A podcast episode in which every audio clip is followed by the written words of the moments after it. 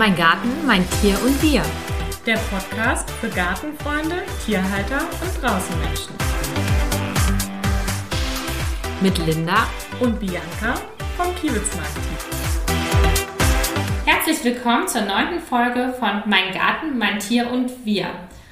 Heute zum Gartenthema Rasendüngung. Ein ganz spannendes Thema und dazu habe ich unseren Experten, den Frank hier. Hallo Frank. Guten Morgen, Linda.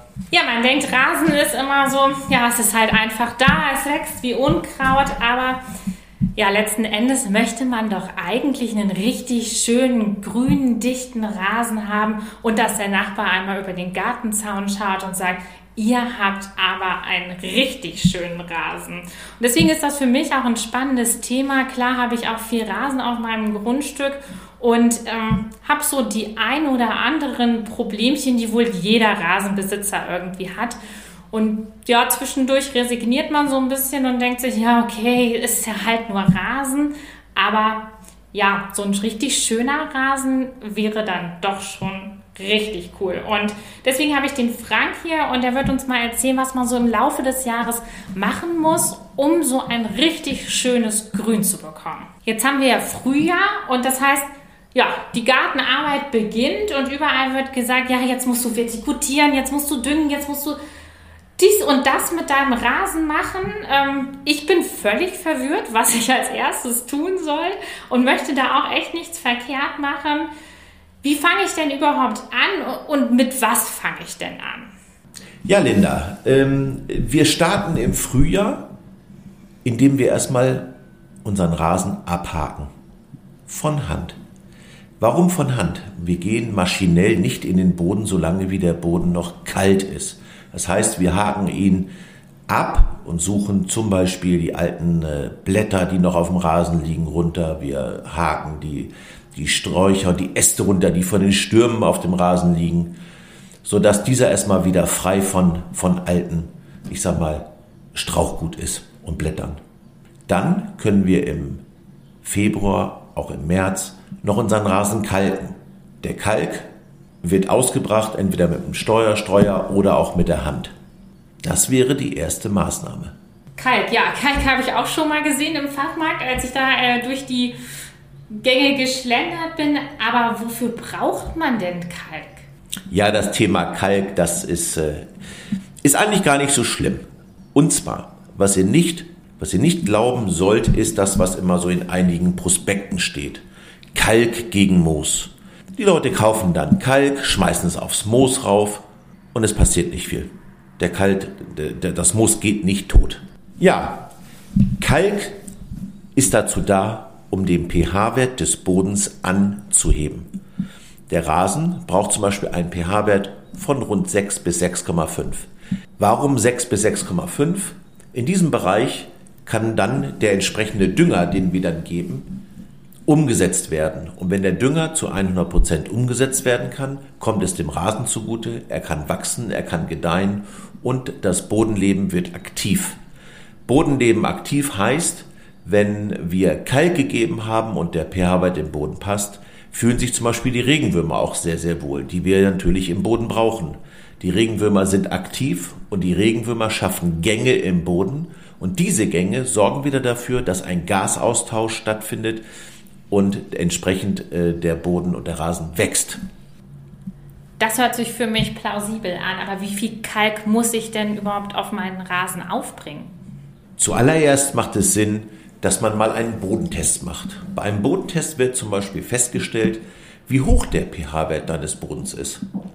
Wenn dein pH-Wert zum Beispiel festgestellt wird, 6, 6,3, 6,2, wie auch immer, also sprich zwischen 6 und 6,5, dann reicht dir einfach eine Erhaltungskalkung.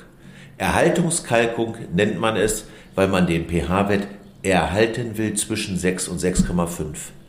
Da nimmst du einfach die Menge, die auch auf den Säcken so drauf abgebildet ist. 20 Kilo für 200 Quadratmeter, für 400, für 250, wie auch immer, was da drauf steht. Warum stehen da verschiedene Größenangaben drauf oder Mengenangaben drauf? Weil es einfach verschiedene Kalksorten gibt. Es gibt Kalksorten, Dolomitkalk, es gibt Kalk äh, aus Rückständen der, der, der Wassergewinnung und so weiter und so fort. Deswegen haben die verschiedene Reichweiten. Wie stelle ich sowas fest? Wir haben eben schon mal vom Bodentest gesprochen. Ähm, Bodentests kann man kaufen. Da gibt es Unternehmen, die sowas in, für so kleine Röhrchen äh, ähm, verkaufen. Und es gibt auch viele Fachmärkte, die Bodentests anbieten. Das sollte man auf alle Fälle machen. Alle zwei Jahre reicht locker, aber erstmal, bevor man äh, Kalk ausbringt, sollte man es einmal testen, damit man weiß, wie viel muss da überhaupt drauf. Das ist eine sehr wichtige Geschichte. Jetzt habe ich meinen Rasen gekalkt und äh, muss ja irgendwie was als nächstes tun. Soll ich dann anfangen mit dem Vertikutieren, um den Rasen etwas zu belüften oder was muss ich jetzt tun? Nein, ähm, vertikutieren, das ist, kommt jetzt noch nicht, das kommt dem, dem Boden jetzt noch nicht zugute. Der Boden hat jetzt Temperaturen, wir befinden uns ungefähr im März, noch nicht viel Wärme gehabt. Ich würde mal sagen, mehr als drei, vier Grad hat er noch nicht. Deswegen vertikutiert man jetzt noch nicht. Wir kommen da später gleich nochmal zu. Ich denke, das ist, noch, das ist noch ein paar Sätze mehr wert. Was du jetzt machst, ist Ende März, du düngst deinen Rasen das erste Mal. Du bewertest einmal, habe ich viel Moos im Rasen, ja oder nein. Da gibt es dann verschiedene Dünger. Es gibt einmal Dünger, die wandeln Moos und Rasenfilz zu Humus um, ohne dass du das rausvertikutieren musst. Hast du wenig Moos, nimmst du einen normalen Rasendünger mit Langzeitwirkung. Und wie gesagt, den bringst du Ende März, Anfang April aus. Das ist dann die erste Düngung. Super, dann würde ich anfangen mit der Düngung. Ähm, jetzt habe ich noch ein kleines Fragezeichen im Kopf. Ich habe eine Seite vom Haus, die hat richtig ähm, viel Sonne und da ist auch nicht viel Moos zu finden. Aber ich habe noch eine andere äh, Seite vom Haus. Ja, das steht an so, so einer Hecke und da ist echt viel Moos zu finden. Muss ich jetzt unterschiedliche Dünger verwenden oder wie kann ich äh, damit umgehen? Ja, du hattest vorhin gesagt, dass die Fläche für dich relativ groß ist. Für die Rasendüngersorten als solches ähm, macht es jetzt nicht so einen großen Unterschied, zwei verschiedene Dünger zu nehmen für, ich sag mal, Haus- und Kleingärten. Wenn das nachher Flächen sind von 1000, 1500, 2000 Quadratmeter, dann würde ich verschiedene Dünger nehmen. Warum verschiedene Dünger? Es gibt normale Rasen-Langzeitdünger, die einfach nur den den, den, die Wirkung haben, dass der Rasen schön grün ist, schön dicht wächst und so weiter. Dann gibt es aber noch Rasendünger, die einen Problemlöser darstellen. Problemlöser heißt, sie wandeln dein Moos und dein Rasenfilz, der sich nach und nach aufbaut, zu Humus um, ohne dass du vertikutieren musst. Ab einer Bodentemperatur von rund 10 Grad, und ich wiederhole Bodentemperatur, wird das Moos braun, ich sage jetzt mal matschig, fällt in sich zusammen und du kannst an den Stellen wieder nachsehen oder der Rasen, wenn er noch nicht lange weg war, kommt ganz automatisch wieder durch. Diese Rasendünger arbeiten mit Mikroorganismen und nicht, das betone ich, mit Eisensulfat. Bitte immer darauf achten, Linda, dass du kein Rasendünger mit Eisensulfat nimmst. Das kommt dem Boden nicht gut zugute da muss ich wirklich drauf achten. Ähm, aber für mich stellt sich noch eine Frage, warum ist denn das eigentlich so? Also warum habe ich immer diesen Moos an dieser Hecke eigentlich? Ja, das Problem haben viele Gartenbesitzer. Das ist nicht immer nur die Hecke, das ist auch der Baum, der Strauch, der mitten äh, im Rasen steht, das ist der Strauch, der, der äh, viel Wasser, viel Nährstoffe zieht, der im Beet steht, ähm, der unserem Rasen zu schaffen macht. Warum macht er ihm denn zu schaffen? weil die Wurzeln unterhalb des Rasens dem Rasen Nährstoffe und Wasser wegnehmen. Man stelle sich eine Hecke vor, die man nicht düngt, die man nicht wässert, weil man sie ja sonst zu oft schneiden muss. Die Wurzeln dieser Hecke wachsen Richtung Rasen, teilweise drei, vier, fünf Meter. Aber in dem, die, die, aber ein anderthalb Meter von der Hecke entfernt ist der größte Wurzelwuchs. Und dort haben wir auch die meisten Probleme mit Moos. Das bedeutet, wir düngen unseren Rasen, teilweise wird er wenig gedüngt, aber wir nehmen jetzt mal die, ähm, die optimale Düngung dreimal im Jahr. Linda, und dreimal im Jahr ähm, fährst du darüber und fährst nicht häufiger über die Ecke, wo die Wurzeln des Rasens und die Wurzeln der Hecke sich Nahrung und Wasser suchen. Du fährst nur einmal rüber. Das heißt, der Rasen teilt sich mit der Hecke die Nährstoffe. Bedeutet, der Rasen kann nicht mehr so dicht wachsen weil er Nährstoffe abgeben muss. Wo er nicht dicht wächst, hat er im Winter, setzt er Moos an. Oder auch Unkraut. Oder, oder, oder. Würdest du den Rasen an dieser Stelle wesentlich intensiver düngen und auch zum Beispiel mit einem phosphorhaltigen Dünger ähm, intensiv ernähren, würde der Rasen viel, viel dichter wachsen und er würde im Winter oder über den Winter hinaus kein Moos ansetzen. Da hast du völlig recht. Ähm, meine Hecke dünge ich natürlich überhaupt gar nicht. Ähm, ja, und habe da auch in der Vergangenheit nicht mehr Dünger einfach aufgebracht. Und ja, das werde ich jetzt mal in diesem Jahr auf jeden Fall machen und denke auch, dann wird auch das Moos ganz schnell und viel weniger werden.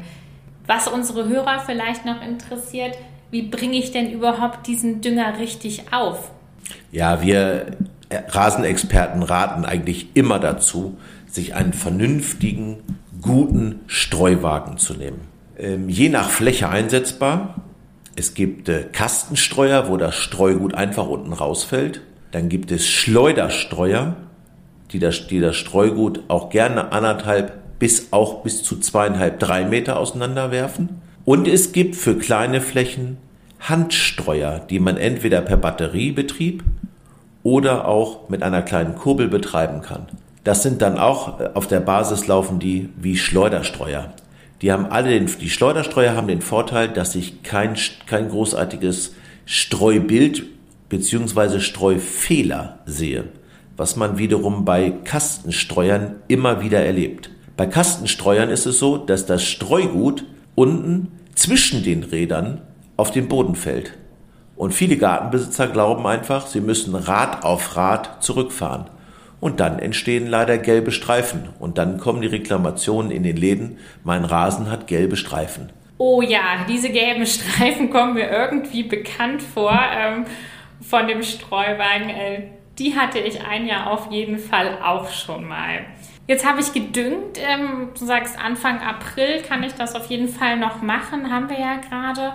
Und ähm, was muss ich denn dann als nächstes tun? Jetzt beginnt die Zeit des Mähens. Auch wenn der Rasen nur stellenweise anfängt zu wachsen, das hat dann mit den Bodentemperaturen zu tun, mit den Grassorten zu tun, aber so tief wollen wir jetzt nicht gehen. Er wird stellenweise hier oder da mehr wachsen. Der eine Ecke des Rasens liegt sicherlich am Tage etwas mehr im Schatten, die andere weniger.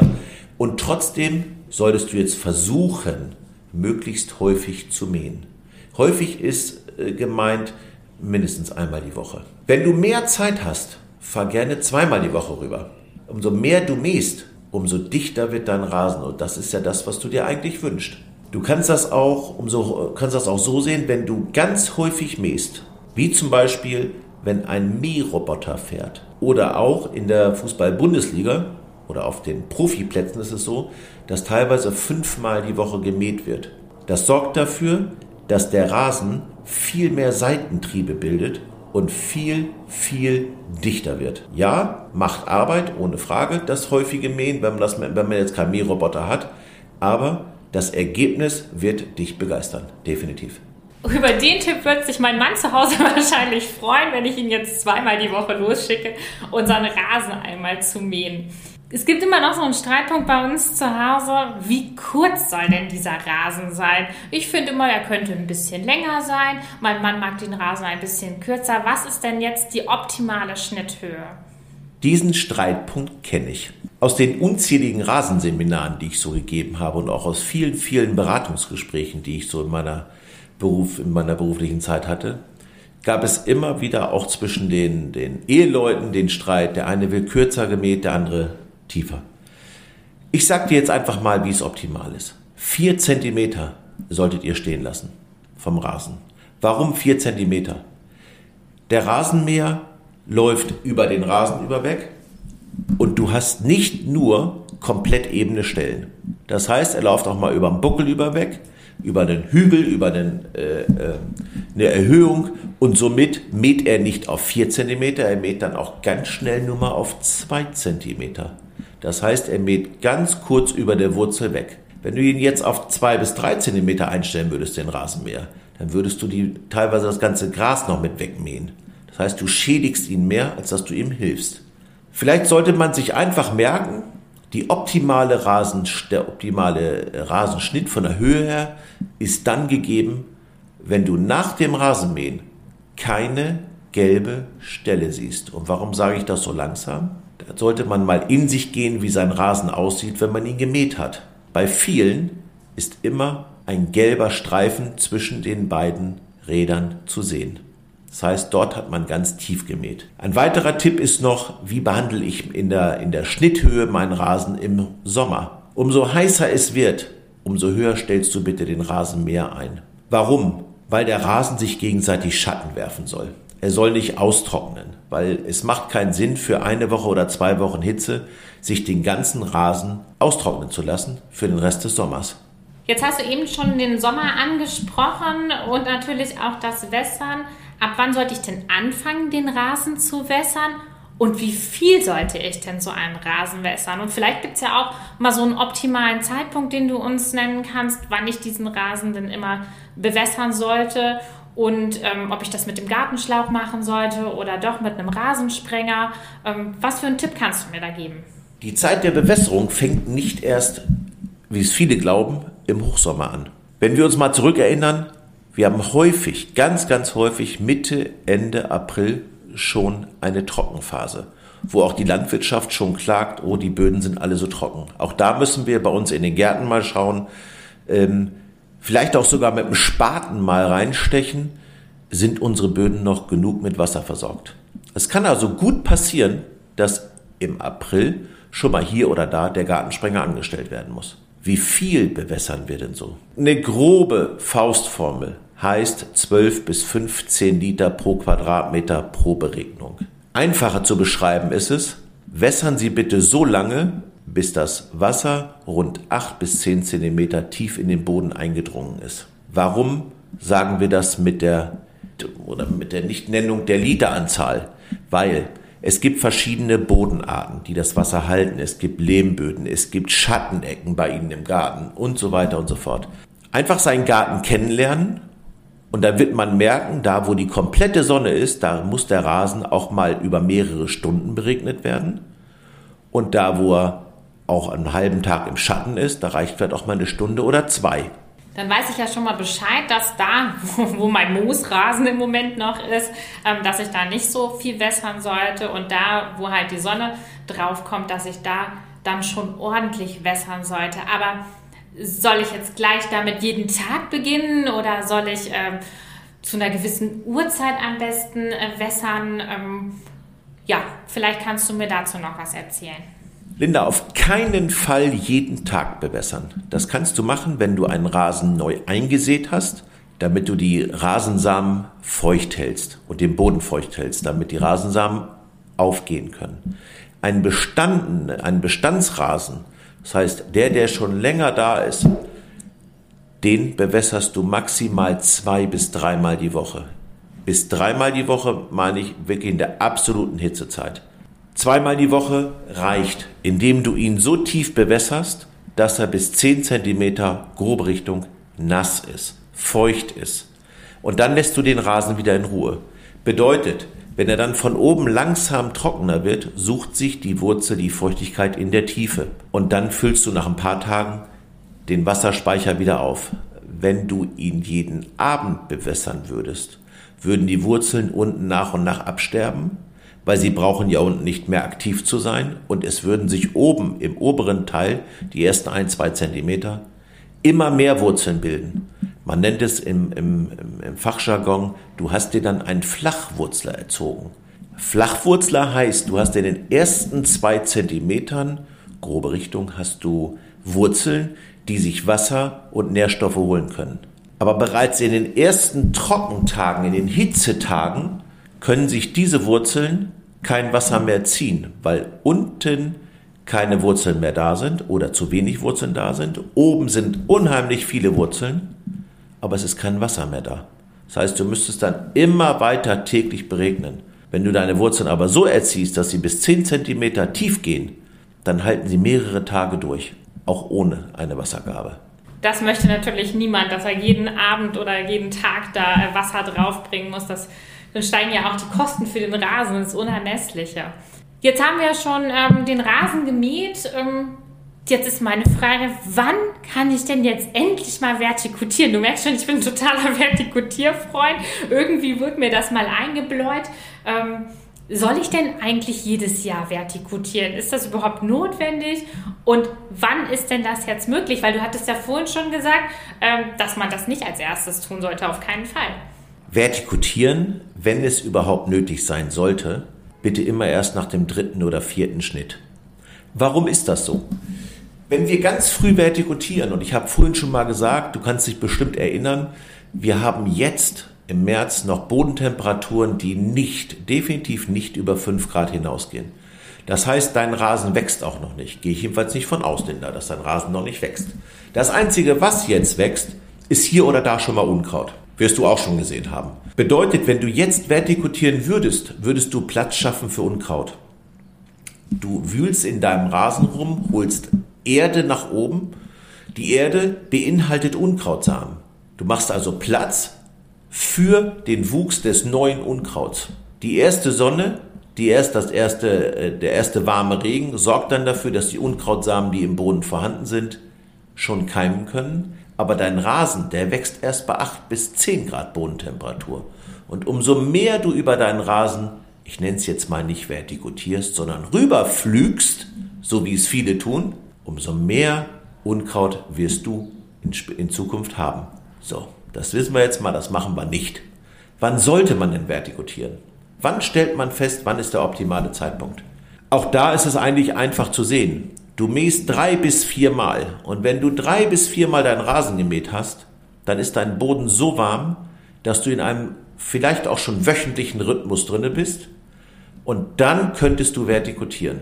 Und jetzt überlegst du, wann mähe ich denn eigentlich drei bis viermal? Sag mir doch mal eine Woche. Ich sehe das schon in deinem Gesicht. Du willst eine Woche, du willst ein Datum wissen, weil dein Vertikutierer schon einsatzbereit ist. Ich werde dir keine Woche und ich werde dir kein Datum sagen, Linda. Das hat einzig und allein damit zu tun, wie die Wetterentwicklung im Frühjahr ist. Es kann passieren, dass wir im Mitte März eine super Entwicklung haben vom Wetter, dass es warm war wie 2020. Da haben wir schon Anfang, naja, ich sag mal Mitte April drei, viermal gemäht. Es kann aber auch passieren, dass es lange, lange kalt bleibt und dass sich dieser drei bis viermal gemäht Zeitraum bis in den Mai hinzieht. Also du merkst schon, man kann die Natur nicht am Datum festmachen. Okay, ich weiß jetzt, ähm, dass ich immer ein bisschen zu früh dran bin mit dem Vertikutieren, wie wahrscheinlich, ähm, ich sag mal, ganz viele Hörer auch. Aber da gibt es ja noch was anderes, dieses Lüften. Wo ist denn da der Unterschied zwischen Vertikutieren und Lüften? Und kann und sollte ich das jedes Jahr irgendwie machen oder zwischendrin nochmal? Ähm, gibt es da irgendwie eine Richtlinie? Vertikutieren kannst du jedes Jahr machen. Du kannst auch im Frühjahr und im Herbst vertikutieren. Vertikutieren sorgt einfach dafür, dass dein Rasen äh, mehr Luft ziehen kann, dass Altmaterial rauskommt. Altmaterial ist gemeint, ich sag mal, kleine Moosansätze, Rasenfilz. Ähm, das, das, dadurch gibst du dem Rasen einfach mehr Luft zum Atmen. So wollen wir es mal nennen. Aber maximal zweimal im Jahr. Frühjahr und Herbst. Die meisten kommen auch wirklich nur mit einmal im Jahr aus. Was ist jetzt Lüften? Mit Lüften ist gemeint, wir gehen leicht durchs Gras durch und holen auch tote Gräser raus, aber wir wühlen nicht in den Boden drin rum. Dieses Lüften, das kann man auch, wenn man will, mehrmals im Jahr machen. Da gibt es auch extra Geräte für, die als Rasenlüfter agieren. Wenn man da mal schaut, da gibt es einige namhafte Hersteller, die verkaufen Elektrovertikutierer oder Elektrogeräte. Da kann man eine Lüfterwalze sowie auch eine Vertikutiererwalze einspannen. Und diese Lüfterwalze sieht aus wie so ein Kamm. Da merkt man schon, das ist, man kämmt den Rasen eigentlich nur durch und holt wirklich nur äh, wenig raus, aber das reicht häufig schon, damit der Rasen wieder richtig schön atmen kann. Das ist also der Unterschied. Einmal wühlt man mehr unten drinne im, im, im, im Rasen, im Boden bis an die Wurzel ran und das andere Mal kämmt man den Rasen nur einmal durch. Das hört sich für mich nach einer richtig schönen Vorstellung an, den Rasen zu kämmen. Ähm, das finde ich wirklich ganz, ganz nett, wenn man sich das mal vorstellt. Ähm, jetzt haben wir ja das ganze Frühjahr, ich sag mal, abgearbeitet. Ähm, Ich habe jetzt im Frühjahr hoffentlich dann auch ein wunderschönes Grün, aber jetzt möchte ich natürlich das ganze Jahr auch ein schönes Grün haben. Was muss ich denn noch so im Laufe des Jahres dann für meinen Rasen tun oder kann ich mich jetzt einfach ja, zurücklehnen und kann den Rasen wachsen lassen? Ich gebe dir jetzt noch mal so ein paar Tipps, wie du die Feinheiten bei der Rasenpflege ein äh, bisschen, bisschen verbessern kannst, sagen wir es mal so. Nach dem Vertikutieren wirst du feststellen, dass äh, ein paar Ecken doch hier oder da mal nachgesät werden müssten. Ich sehe gerade, du nix schon. Ähm, die Auswahl des Rasensaatgutes ist immer so, ein, so, eine, so eine, eine, Frage, die man sich stellt. Ähm, lasst euch da vernünftig beraten, wenn du mit, wenn du losgehst und einkaufst. Ähm, kahle Stellen sollten auf alle Fälle nachgesät werden. Meistens ist es äh, Sport- und Spielrasen, der da eingesetzt wird. Ähm, wie macht man das nun mit dem Nachsehen? Viele haben, äh, schmeißen einfach nur auf die, auf die Kahlstellen etwas rauf und hoffen, dass dann nur was wächst. Ich gebe den Tipp, misch bitte die Rasensaat mit Erde, mit Blumenerde, mit Mutterboden, was du gerade zur Hand hast, füllst dieses Loch auf, trittst das vernünftig fest und somit kann auch das Saatgut vernünftig keimen. Wenn du es nur auf so ein bisschen Staub, was vom Vertikutierer angekratzt worden ist, rauf schmeißt und dann immer wieder angießt, wirst du keinen Erfolg haben. Das Saatgut kann dort nicht aufgehen. Ähm, noch ein kleiner Tipp am Rande, wenn du, wenn die Kinder unterhalb der Schaukel auch mal wieder einen Rasen haben wollen, dann äh, wirst du da mit Nachsaat nicht klarkommen. Ähm, solange kannst du die Kinder der Schaukel gar nicht fernhalten. Dann nimmst du irgendwo aus einer Ecke deines Gartens, stichst da ein paar Grassoden aus und bringst die unter der Schaukel wieder hin, lässt die eine Woche lang anwachsen oder zwei und dann ist das alles wieder zu benutzen und irgendwo, wo die Grassoden im Garten ausgestochen hast, kannst du dann einmal neu ansehen, aber dann ist es auch kein Problem, dass da keiner auftreten, drauftreten soll. Wie geht's dann weiter? Im Mai kannst du dann gegen Unkraut gegen angehen. Dann gehst du in ein Fachgeschäft und zeigst vielleicht auf Fotos oder vielleicht kannst du es auch erklären, deine Unkräuter, die du im Rasen hast und lässt dir ein vernünftiges Spritzmittel geben. Es gibt Unkrautspritzmittel, die für rund 40 Unkrautarten ausgelegt sind und somit ist das der nächste Punkt, den du bei einer Rasenbearbeitung bedenken kannst. Weiterhin, wenn du jetzt ein paar Mal gemäht hast, reiß ruhig mal einen Grashalm ab, nachdem du gemäht hast und schau damit mal ins Licht und guck mal, hat der Rasenmäher mir den Rasen sauber abgeschnitten oder ist der ja wie abgerissen? Wenn du sauber abgeschnitten hast, ist dein Rasenmähermesser noch scharf. Ist der nur so komisch wie abgerissen und, und so ausgeflattert, dann such dir bitte, falls du es nicht selber kannst, ein Fachgeschäft, einen Fachmarkt aus, wo du dein Rasenmähermesser schärfen lassen kannst. Dann befinden wir uns irgendwann im Juni. Dein Rasen wächst, du bist ganz froh und irgendwann lässt er nach. Der wächst nicht mehr so doll, wird leicht gelb, hat nicht mehr die ganz tolle grüne Farbe. Dann solltest du ganz schnell nachdüngen. Das heißt, du führst jetzt die Sommerdüngung durch. Auch hier kann man dir nicht ganz genau die Woche sagen. Es kann sein, dass durch, durch viel Beregnen, durch Sonnenseite, durch hohe Belastung, dass du feststellst, oh, mein Rasen braucht ja schon nach zwei Monaten, Anfang Juni, eine nächste Düngung. Dann gibst du ihm die Anfang Juni. Und dann geht's weiter in die weitere Pflege. Das heißt, du mähst, du düngst und erfreust dich an deinem Rasen. Jetzt habe ich noch mal so ein paar spezifische Fragen an dich. Ich habe ja auch immer erzählt in, in, den anderen Podcasts, dass mich auch äh, Nachbarn immer um Rat beten. Und da haben die zum Teil bei uns im Neubaugebiet natürlich auch einen Rollrasen bekommen. Gibt es da irgendwas Besonderes, was die dann halt ähm, beachten müssen bei der Rasenpflege? Also äh, Linda, Rollrasen ist eigentlich auch nur Rasen in Anführungsstrichen. Das ist Rasen, der äh, ein bis zwei Jahre beim Hersteller wächst, abgeschält wird und dann bei dir angeliefert wird oder bei deinen Nachbarn, wo auch immer. Ähm, was nur zu beachten ist, ist, der Rollrasen hat häufig einen hohen Anteil an Wiesenrispe. Ja, viele werden jetzt sagen, was ist denn jetzt Wiesenrispe? Ein Rasen besteht grundsätzlich aus verschiedenen Rasen- oder Gräsersorten. Im Rollrasen wird zum Beispiel ein hoher Anteil an Wiesenrispe verwendet. Aus dem Grunde, weil Wiesenrispe sich innerhalb des oder im Boden miteinander verbindet und man ihn so entsprechend äh, vernünftig aufrollen kann. Wiesenrispe ist äh, widerstandsfähig und Wiesenrispe schließt sich oder hilft äh, sehr stark, äh, den Rasen immer wieder zu schließen. Aber Wiesenrispe ist auch sehr, braucht auch sehr viele Nährstoffe.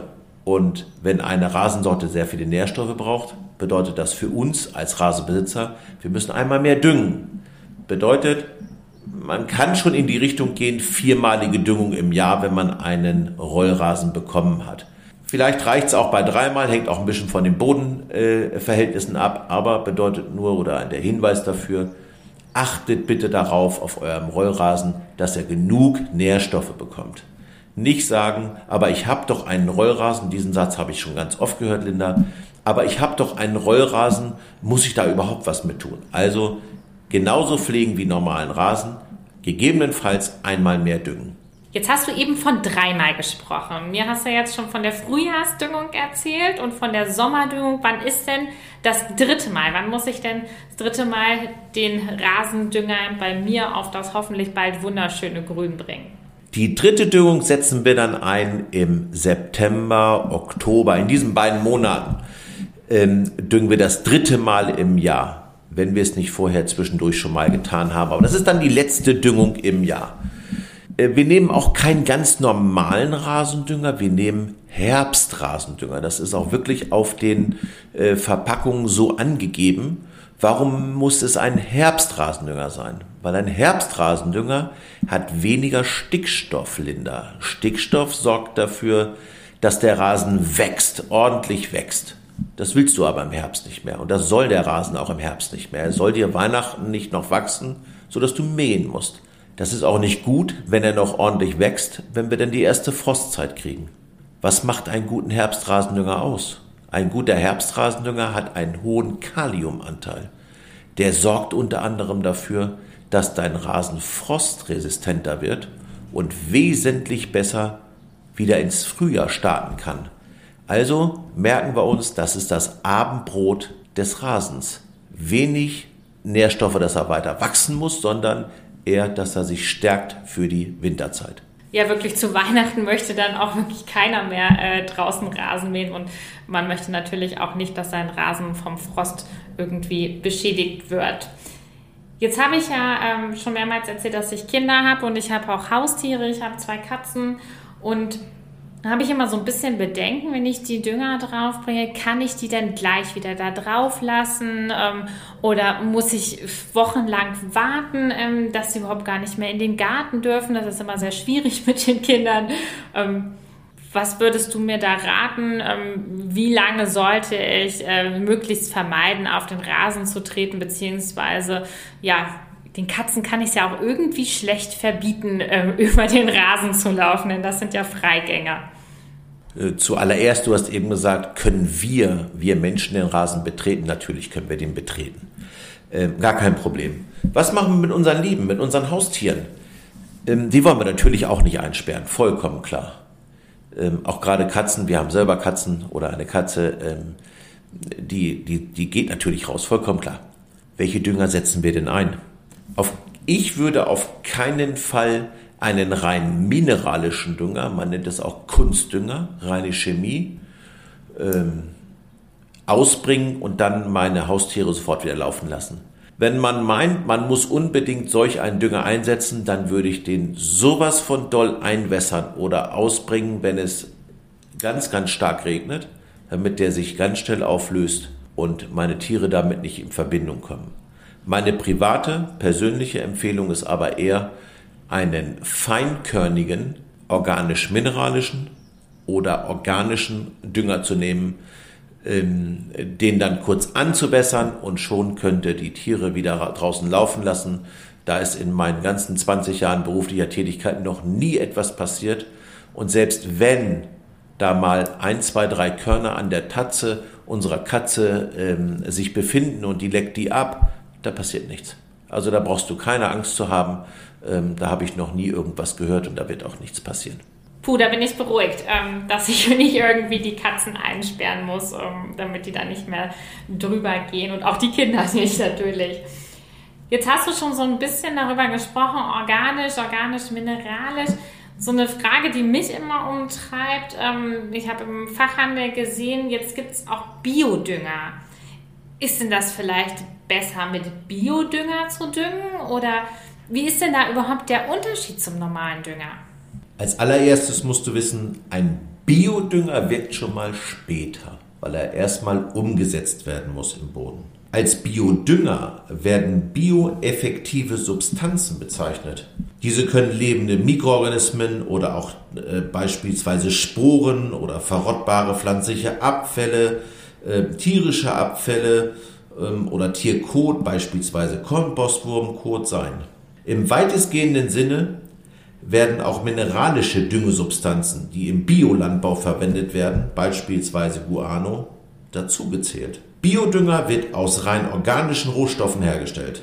Unter anderem Federmehl, Hufmehl, Blutmehl, Hühnerdunk sowie pflanzliche, kompostierbare Abfälle aus Traubentrestern oder Kartoffelschalen, Kakaobohnen und vieles, vieles mehr. Ja, dann ist es ja wirklich Geschmackssache, sage ich jetzt mal so, ob man einen Biodünger nimmt ähm, oder ob man dann ähm, einen nicht ganz organischen Dünger, so nenne ich es jetzt mal laienhaft, ähm, hier einmal nimmt. Ja, dann wären wir auch schon fast am Ende unseres Podcasts. Vielen Dank, Frank. Liegt dir denn noch irgendwas auf dem Herzen, ähm, was du noch unseren Zuhörern mit auf den Weg geben möchtest? Oder gibt es noch irgendwas ganz, ganz Wichtiges, was du uns hier erzählen möchtest? Ja, wir haben eigentlich das Wichtigste alles besprochen und wir haben auch sehr viel besprochen. Äh, mir wäre es nur mal noch, noch ganz wichtig äh, zu sagen, was ist überhaupt das Wichtigste? Einfach merken, dreimal im Jahr düngen. Wir stellen den pH-Wert ein bis zweimal fest, beziehungsweise alle zwei Jahre reicht ja. Die Schnitthöhe habe ich dir vorhin erklärt, vier bis sechs Zentimeter. Ich habe dir erklärt, wie kahle Stellen nachgesät werden müssen. Das mit dem Rasenmähermesser, das habe ich dir erklärt, Linda. Du nix schon, ne? wie, das, wie das geschärft werden soll und wann es geschärft werden soll.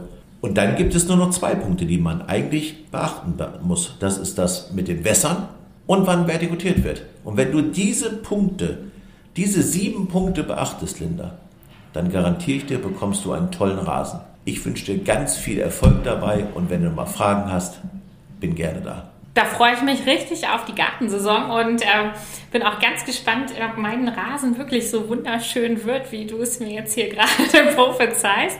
Ähm, ich werde mein Bestes geben und ich denke auch unsere Hörer ähm, können ganz viel äh, von unserem Podcast heute mitnehmen, auf das die auch alle einen wunderschönen Rasen bekommen diese sieben Punkte, die du mir gerade genannt hattest, die packe ich für euch aber nochmal in, in die Show Notes und ähm, damit ihr einfach nochmal einen Überblick habt, was muss ich wann tun. Man vergisst es dann doch bei so einem langen Podcast und äh, dann könnt ihr das in unseren Show Notes noch einmal nachlesen. Wir wünschen euch ganz viel Spaß bei der Rasenpflege.